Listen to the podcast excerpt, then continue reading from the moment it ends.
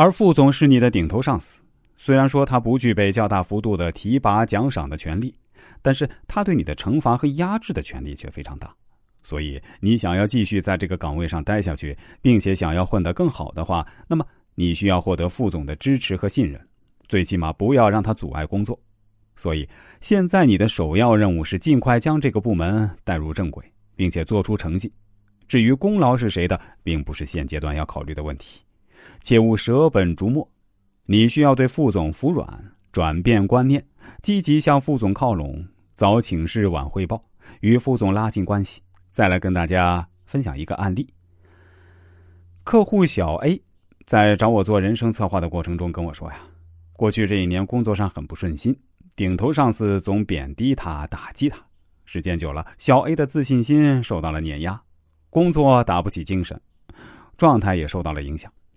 每天早上一想到又要面对上司，心里就有些抗拒。在陪伴小 A 从情绪中出来后，我问他。那对于接下来你有什么想法呢？小 A 说：“我想试试怎样能让情况变好一些。毕竟我还不打算辞职。”嗯，这个我还是比较确定的。我对他说：“前面你在描述的时候能感受到你的郁闷，而刚刚你提到不打算辞职时又蛮坚定的。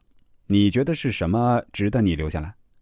小 A 沉思后说：“想想我的上司虽然毒舌，但是业务能力确实强。”跟着他能学到东西，而且我们公司的薪资在行业内属于高薪，发展前景也挺好的，所以我还不能走。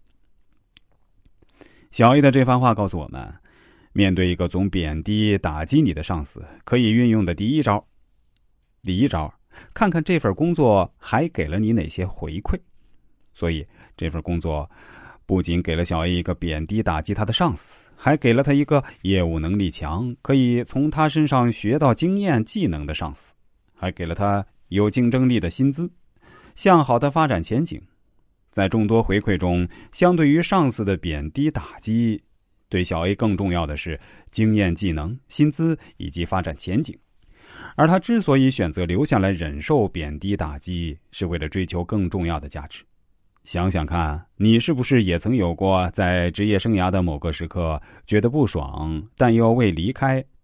内心的潜台词也许是：看在钱给的还不错的份上，就先忍忍，等这个项目做完，刷够了经验，老子就闪人，等等之类的吧。类似这些，就是对你来说更重要的价值。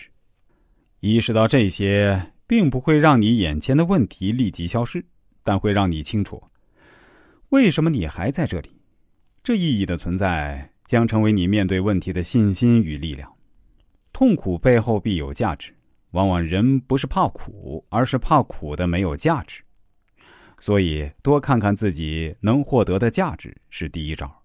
觉得释然了，但问题依然在，上司还在贬低打击你，怎么解决呢？